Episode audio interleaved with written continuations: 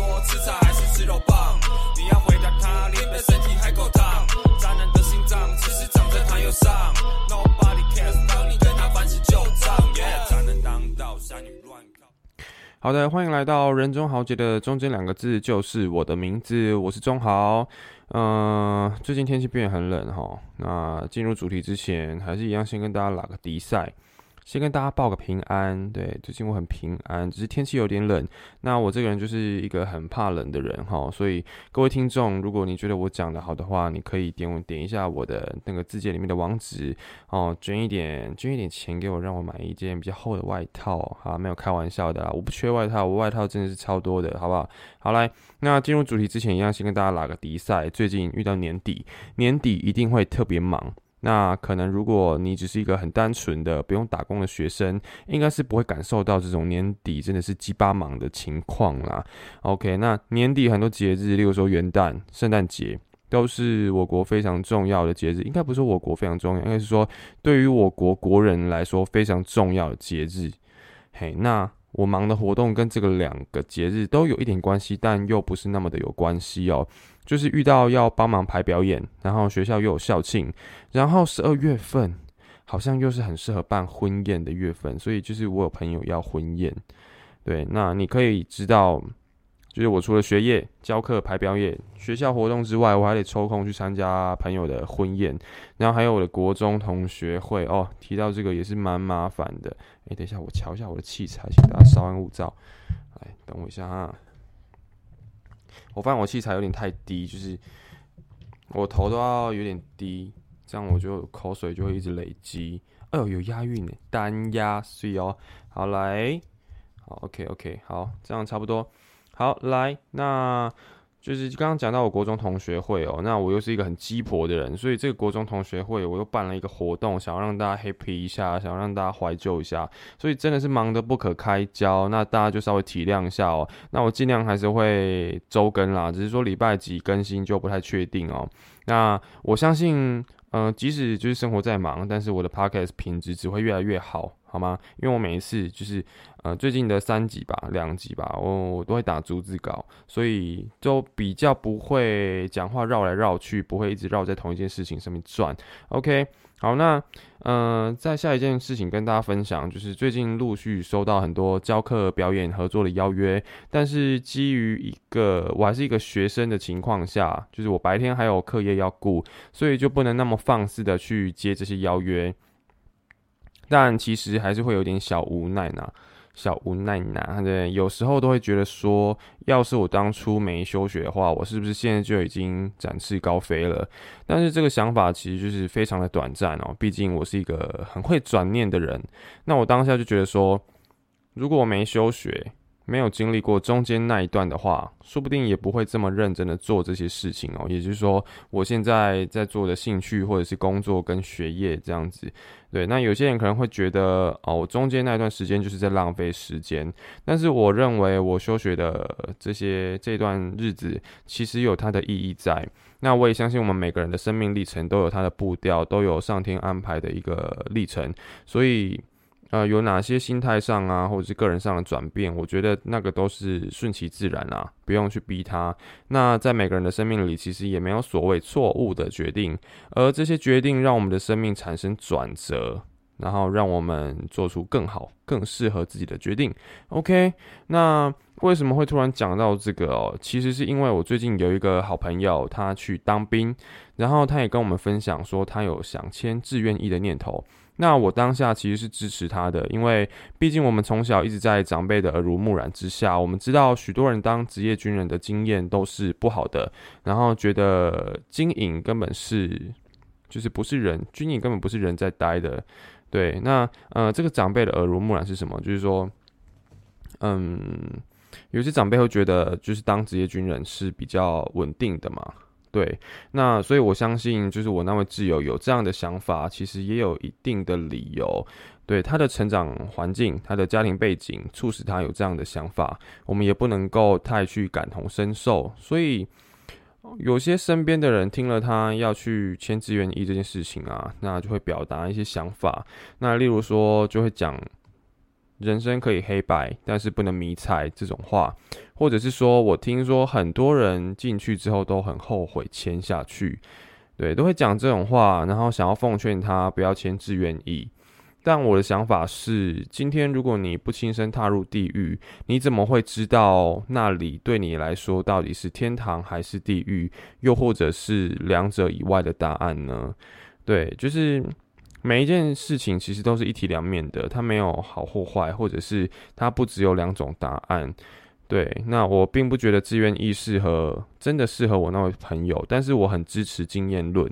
就是你有过这段经验，你才会知道其中的好坏。说不定你进去之后就会觉得，哎，这里这里好像蛮适合我的。其实也没有大家说的那么坏，因为每个人的想法跟对事情的接受度是不一样的。对，所以我觉得你只要没有过这段自愿意的经历，呃，不是什么经历，对啊，严重的口误，糟糕，经验啊，抱歉各位，现在已经凌晨三点四十分了。抱歉，抱歉，抱歉。好，来，我说，我说，没有这段经验的人，其实都没有资格来劝说，就是顶顶多你就是只能跟他讨论啦。那，嗯，这个就是我对我自有签自愿意的想法。那这边也希望大家年轻的时候可以尝试很多事情，就是，呃，像我本身也是尝试过非常多事情啦，从。我大学以来尝试过跳舞，尝试过摇饮料，尝试过在夜市工作卖臭豆腐、卖炒泡面，然后尝试过做那种影片相关的工作啊，或者是 A P P 推广使用，然后或者是当临时工啊，然后教跳舞啊，然后写歌，然后呃当模特，甚至现在在录 Podcast，其实。尝试过非常多事情，那即便你可能尝试完之后不会有一个很明显的答案，但是你会有一个方向，说我想要过怎么样的生活，对这个也蛮重要的。对，所以等到你真的有经济独立的压力的时候，其实那个时候就真的来不及了。OK，那以上就是本人的浅见，请各位听众千听纳见。OK，那接下来也是我的一个浅见，也就是我们今天的主题——交友软体使用手册。噔噔噔噔。OK，好，来，对于交友软体的使用，基本上我把它分为三个功用。第一个就是纯交友，第二个就是找对象，也就是我们生物学上面会讲的求偶。那第三个就是约炮，好不好？但是我本人没有用过交友软体约炮。对我发誓，所以今天约炮这一点不会谈到。那最主要就是会聊到找对象，那交友可能会讲一点点啦。对，但是我最主要使用交友软体的动机，大部分是找对象居多。所以对于找对象这一点，我会特别的去讲。那也是本人我特别有感觉的一个议题。OK，那第一个要讲的就是照片，你在交友软体上面使用的照片。OK，那其实我们大部分人在交友软体上。第一个会先看照片，呃，毕竟我相信只要是人都是稍微有点外貌协会，也都希望我们之后的伴侣是可以带出门的，对，所以就是应该说要体面啦，对，就是不会想要我们今天带着伴侣出门，然后我们两个人的气质或者是外貌是差很多的，对。好，那这个外貌包含了你先天的长相跟后天的打扮，或者是你的身材，对，身材也是算是后天训练出来的啦，对，所以外貌其实并不只是长得帅，其实还是包含你的打扮跟你的身材啦，也就是说，并不一定帅哥美女就是有优势。对我看过很多人，其实很喜欢那种有个性的人，他身上可能有刺青啊，满满的刺青，那就是很吸引他。对，或者是今天有一个人很会穿搭，那穿搭的非常的有个性，或者是非常合他的口味。对，每个人的喜好其实不太一样，不一定是针对长相。对，所以我说打扮啊，身材都很重要啦。对，那也有也有些人是非常肉食性的，就是会觉得说，哎，你只要有腹肌，你只要有胸肌，全身肌肉就 OK。对，所以。我觉得基本上我们会看，嗯，会会喜欢一个人，通常都是凭这个对外貌的第一印象，对，所以不要说什么外貌协会不好，我觉得这个是人的本能，对，包含你交朋友也是，都是凭借着我们对于这个人的第一印象，他长得怎么样，他这个人看起来怎么样，对，都是先看起来哦，哦，所以外貌这个其实蛮重要的，对，那。我觉得今天不是只要你长得帅就会有人对你按爱心。如果你是一个穿着脏脏衣服，然后头发邋遢的帅哥，我相信比起穿的比较体面的帅哥，你会比较呃少人去理你。对，但是如果你今天是一个穿着脏脏衣服，然后头发邋遢的富二代，那这个就另当别论了。这个是我也会想要去认识，好不好？毕竟我们大家都想要。都都都不想努力嘛，对不对？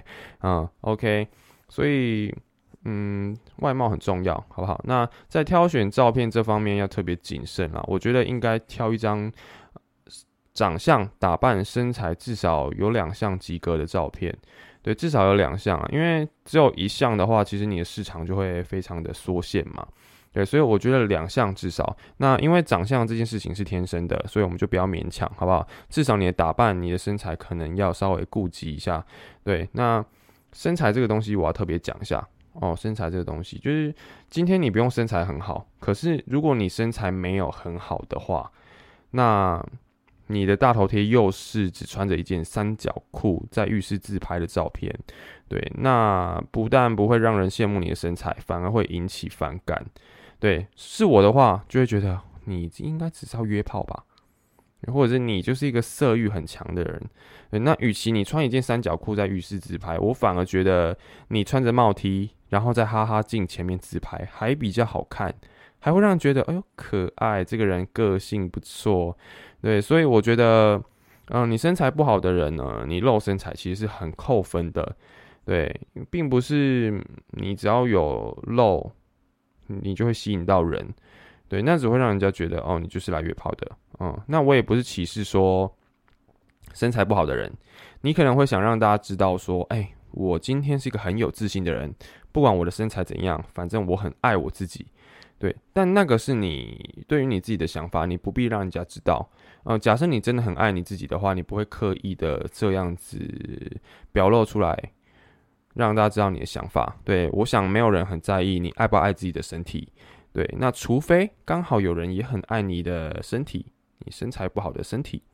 对，所以我觉得要放自己身材照片的话，要很小心。对你一个就是，嗯，如果如果你是拍的很艺术家，或者是你刚好是拍你裸上身在运动的照片，那我觉得那个是很自然的。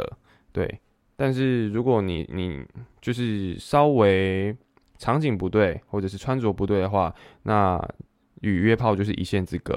OK，那我我个人其实是会在交友软体上面放我上裸的照片，不过我的照片通常就会附加我的灿笑，并且是在户外，或者是用背景跟就是美肌灯拍出来的艺术照。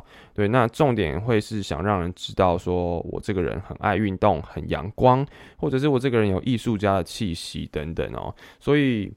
嗯，那个做法就有点不太一样啦。大家可以去我的 IG 看一下，其实我都会 PO，对，但是跟一般人 PO 自己的身材照就是差很多。OK，那个 level 一整个是不一样。我是艺术家，你是，好了，也不是说你 level 比较低啦，你就是一个比较情欲嘛，比较放纵的人。OK，那所以我们来替照片这件事情做个结论。你放在软体上的照片，它的功用到底是什么？你想表达的是你的什么特质？这个才是最重要的事情哦。就例如说，我刚刚说了嘛，我很阳光，我很爱运动，那我就会想要 PO 一些我在运动的照片，或者是我的身材的照片，这样子。对，那我自己可能也会想要表达说，我现在还是个学生，那我可能就会抛我在学校拍的照片，或者是我很书生气息、我很文青的照片之类的。对，那或者是我想要表达说我是一个文武双全的人，那我就同时两种照片我都会放上去哦。那这个就是我想表达事情，那我觉得这也是照片很重要的事情。那然而那些在浴室自拍的人哦，就是你想要表达的是什么？你想要表达的是我我很爱洗澡，我很爱大号，我很还是我家浴室很漂亮，欢迎来我家洗澡。还是我家马桶很高级，我家是那种日本棉质马桶，欢迎来我家洗屁屁这样子。对，那这对我来说，其实你放这种照片，你某种程度上就是表达你想约炮哦，就是对啊，就像我刚才讲的，欢迎来我家洗澡这种感觉，对，没错，你就是在约炮。所以当我们的目的是在找对象或者是交友的时候，我就觉得尽量要避免在浴室自拍的这种照片。那我想我应该不用再重复裸上身这件事情了哦。对，那补充一下，为什么我敢放我的上楼的照片？其实认识我朋友都知道，就是我的身材应该算是朋友都公认的还不错。对，也没有到很好，但就是还不错。对，所以我敢放，至少我是敢，我是敢保证不会让人家不舒服的。OK，好，来照片讲完，讲什么？讲一下自我介绍啊！在这之前，我先喝口水了，有点口渴哦。好了，接下来照片讲完，讲什么？讲你在交友软体上的自我介绍。那自我介绍有一个很重要的关键哦，就是你透露了多少生活在你的自我介绍上面哦。那其实我认为自我介绍严格来说，它也算是履历。你今天想让你的老板多看一眼你的履历，你就要必须放上你有哪些能力，或者是你有哪些经历。哎呦单压成一，来，那回到交友软体上，你想让大家在你的页面上多关注一下，多看个几分钟，你就必须透露更多你的生活内容在上面。对，是不用详细到说你今天早餐吃什么，你的体脂肪多少。哎，我的体脂肪六趴。啊，你的起床气啦，啊，我这边指的生活并不是生活习惯哦，而是说你应该放上你的喜好、你的工作、你的学校、你的故乡这些大范围的生活内容，其实可以增加你与他人聊天的话题。对，那要是你不透露这一些的话，你就不要怪别人看都不看就把你划 dislike。对，因为他在对你点爱心之前，他就会觉得，哎。你资讯也太少了吧？这样我到底要跟你聊些什么？你这个人神秘感太重了，好吧？那就没关系，就先划 dislike 这样子，等到你以后新增的一些内容再说。这样，对我是觉得这多增加一点内容只有好处没有坏处。那我觉得透露生活内容还有一点其实是很重要的哦，这是有关你们在聊天的一个感受，就是你们在聊天的时候啊，如果他已经知道了你的一些基本资料，呃，也不是基本基本资料，就是。你的一些呃，就是很大范围的那个生活内容，那他就不会像是在采访你一样，一直问你一些基本的问题。对我这样举例好了，假设你在你的字界上面打上你是台南人，然后台中念书，那对方可能也不会再问你说你是哪里人或是在哪念书，对，而是他可以直接从你的故乡或者是所在地切入话题。对，例如说他已经看到，哎，你是台南人啊，你在台中念书，那他就会好奇说，台南跟台中的夜生活到底差在哪里？好，那你们的话题就会因此开启了。对，但假设你没有贴这些内容上来，他还要先从你的故乡跟所在地开始问，这个是，嗯，对我来说，我觉得他一直问一些很基本的资料，我会觉得很烦，所以我会尽量把我的所在地打上去。对，一方面是为了这样子比较好聊天嘛，就是他可以比较多方向去下手。对，那另外一方面也是为了让他知道你跟他的距离有多远。对，这样子假设他是一个呃喜欢近距离的人，那刚好你们很近距离，那就更好聊天。但是如果你们是远距离的话，那他他这个人就不喜欢远距离，那他也可以过滤掉你这个对象，不用白费功夫。对我今天找是，我今天讲的是找对象哦。对，如果是交友的话，我觉得距离不是问题，哪里都可以交友。对，可是有些人谈恋爱可能会在意距离这件事情。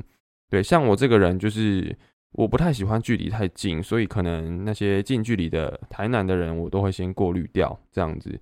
对，所以这样子也会避免一些就造成白费功夫的尴尬。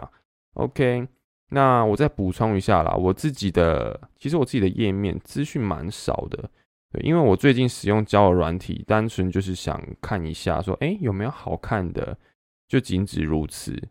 对，但是没有想要再认识新对象啦，就生活已经够累了，不需要给自己再多添麻烦哦。哦，那不过还是给这些交友软体的使用者以上的建议，让你们可以拥有更好的交友体验啦。OK，那我自己最近在滑 T 开头的交友软体，T 开头应该可以直接讲吧。就是听的，好不好？对，那听的的话，我就是，呃，因为听的基本上你按照片按一下，它就会跳到下一张照片嘛。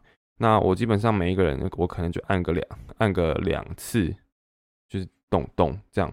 然后按个两次不对，好就叉叉。所以，嗯，我个人在滑听的时候，我就会有一个节奏，就是咚咚叉，咚咚叉，咚咚叉，咚咚叉，然后到最后我就会开始唱，就是 We will, we will rock you，咚咚擦，We will, we will rock you。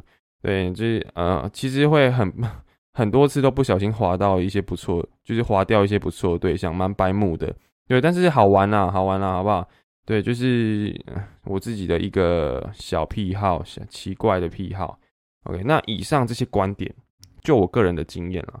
对，就是不是很容易让人有好感，就是比较容易开启聊天的阶段。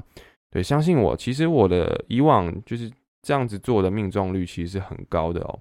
对，虽然我本人长得是不错看呐，但是我相信这样的技巧对于，嗯，你可能对你的长相跟外貌以及身材，就其中一项你可能已经有一定的自信程度，对，那再加上我所传授的技巧，你一定可以获得聊天的机会，好不好？哎，不是获得一个好对象，是获得聊天的机会。对象好不好，那个就要看你个人的眼光如何了，好不好？这个我不予置评。好。那不过在使用交友软体之前，我觉得你要先够了解自己，先知道自己要什么样的人，再来决定你的照片与资讯要怎么放。对，不能够就是只是很直观的觉得，哎，这个人好像很不错看，或者是啊，这个人条件好像不错。对你，你都只是用好像来含糊带过去。对你应该要直接很明确的列出来说，你想要怎样的对象啊？对，就是不能很直接的就给对方爱心，这样对于你们两个人后续的发展来说，其实是相当危险而且麻烦的。对，那这个危险麻烦是什么意思？就是说，嗯，你会开始聊天之后，然后开始产生依赖了，你才发现，哎，这个人好像没有一项是符合我喜欢的地方。哦，是刚好命中我喜欢的地方，所以我才说这个是非常麻烦而且非常危险的哦。所以在照片跟资讯上面就要特别小心啦。尤其是我觉得在亚洲这个道德观很强烈的这个文化之下，其实有时候我们开始聊天之后，我们会很不好意思结束这一段这一段关系。虽然它是非常微薄的，但是我们会很不好意思跟对方说：“哎，你不是我感兴趣的人，所以你就，所以我们就不要聊天了。”这样。对，其实我们在亚洲这样的一个道德文化之下，其实是很难开口讲这件事情的哦。所以我觉得，嗯，我们更要谨慎的去挑选我们的配对对象。嗯，那我打一个比方，例如说，你本身是一个爱运动的人，所以你也希望对方是爱运动的。对，那这个时候你可能就会放说跟运动相关的照片与资讯，你可能就会。比较容易找到爱运动的人，就以此类推，这样子，对对对，就是你你你要知道说，哎，你本身想要给对方什么资讯，但是你想要对方有什么资讯，这个也很重要哦。那差不多就是这样。那在这个主题的最后啊，要呼吁大家一件最最最最最最重要的事情哦，因为很重要，所以我讲了六次，最最最最最最最重要的事情。就是你必须厘清你使用这个交友软体的目的。有时候其实我们会忘记要思考使用交友软体的动机，也就是你内心深处的想法啦。对，例如说你看很多朋友在使用交友软体，然后他们找到了对象，然后你也跟着使用，想说看看能不能找到对象。对，但殊不知你根本就还没做好谈恋爱的心理准备，心理准备。那自然而然，你就会不断的碰壁，而这个碰壁的原因其实就是 yourself。OK，这样可以理解。好比说，我跟大家分享一个我自身的经验，好了，这个我非常有感触哦。这个是我前阵子的经验，大概是暑假吧，今年七八月的时候，七八月，对，那我也是非常勤奋的在使用这个 Tinder。那看到喜欢的就点，好看的就点。虽然我标准其实蛮高的啊，就是一百个里面大概只会中一个，对。就是一直咚咚踏，咚咚踏，We will, we will。对，当然有些是不小心遗漏的。对，那如果没有遗漏的话，大概是一百一个一一百个里面会有两至二至三个吧，五十分之一的几率。对，那，嗯，我觉得在使用勤奋使用的前提下，我也是配对到非常多蛮不错的对象，但这些对象呢，不是没有展开对话。就是聊到最后，自己心很累，对，所以我我当时其实有点讶异，为什么会这样子？我前我之前明明就都不会这样。对我之前是可以很快就进入一段关系的，就是跟我上一集有的内容有提到，对对对，就是呃，我那时候觉得自己是不是失去喜欢上人的能力，对，但后来经过智商之后，才发现原来我没有想要谈恋爱，只是向往。哦，这样的过程其实就是所谓的厘清啊，对，你要先去厘清，才不会让自己增加不必要的负面情绪。那这个不必要的负面情绪是怎么来的？就是说，你硬要去认识对象，结果呢，其实你潜意识里没有想认识，所以你自然而然的在聊天的过程中，你会渐渐的淡出。那这个淡出，其实你也是没有意识到你在做淡出这个这个动作。对，那这个时候你就会觉得啊，怎么办？我好像都提不起提不起劲来认识新对象，殊不知你根本没有想认识啊。哦，所以就是要去理清。才不会让自己陷入这种负面的轮回。OK，那希望我以上的整理对大家来说是有帮助的。对，那多经营自己的网络交友平台或社群，其实都有好处，没有坏处啦。对啊，如果说你发现了自己好像没有很想谈恋爱的话，那多交朋友，用一个健康的心态去交交朋友，聊聊天，然后不要给自己一定要回讯息的压力。对，那那个对你来说才是最健康的、最最最有点嘎叽，对，最健康的一件事情，好不好？好，那假设对于进教软体还有一些疑问的话，其实可以来我的 Apple Podcast 的频频道打五星，并且留言提问。哦，那五星以下的我就斟酌回答了，好不好？对，如果看到一星的哦，我还是会回答。天生卑贱命，好不好？对，看到一星的我还是会回答了，而且我会每回答的巨细靡遗，好吗？对，这个就是台湾人不服输的个性，好不好？软实力啦，能架。OK，好，那在节目的最后，我要来分享一篇我的文青版上的文章，跟恋爱有关，但跟今天的主题其实不是那么相关。OK，好，来，我们来念一下这个文章哦。请大家调整一下心情，嗯，让我们的心情恢复到最平静的时刻。那这一篇文章呢，要献给一些可能刚受情伤啊，或者是在感情中，嗯，刚面临失意的阶段的朋友们。哦，那就深呼吸，开始喽。好，这篇文章并没有想替谁下结论。只是就本人的心路历程来说说我的观点，也许有些人看了会打抱不平，也许这些文字会有某种力量，让人能够在鼓起爱的勇气，大胆向前。二十二岁，交往过的对象也不少，虽不是屈指难数，但也在接连结束的感情中，让自己改变对自己的想法，有了不同阶段的心境。可能很多人像我一样，有几段恋情的结束，都让自己产生对自我价值的怀疑，觉得失去对方就如天崩地裂，仿佛心被掏空般行尸走肉。或许你该认清的，并非对方的真实面，而是自己对于恋爱的心态。对你来说，恋爱究竟是填补内心的空洞，还是携手相伴的彼此扶持呢？你总是认为。能更从你的伴侣身上获得快乐，获得幸福。你觉得你需要爱情，才能让你的生命更为圆满。也总认为一个人不快乐，情人节看着人们发散文，好不是滋味。而这是一种错觉。事实上，只有自己能让自己快乐。真正能从生活上获得成就感及自信来源的人，反而不容易向往恋爱。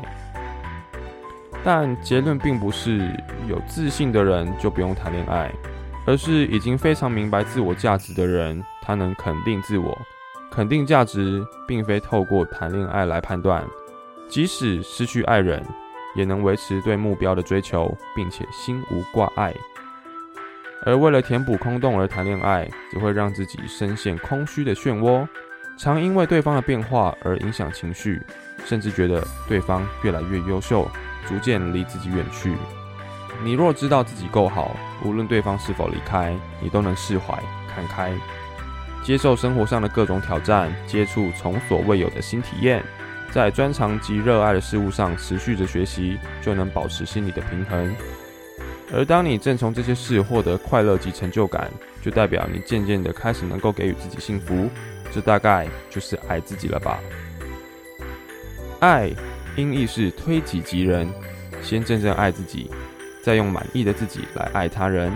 此时你也能真心祝福对方，希望对方也能成为他理想中的自己，不再因为对方的光鲜亮丽而觉得没有安全感。倘若你已经知道有个人很爱你，而这个人就是自己，那对方的离开究竟能造成多大的影响呢？将对方当成实现梦想的伙伴，你们走在同条路上，遇到了岔路，分道扬镳，你依然走着。若有缘分，再相遇，在一起携手成长吧。好的，那今天的节目就到这边，感谢大家收听，我是钟豪，晚安。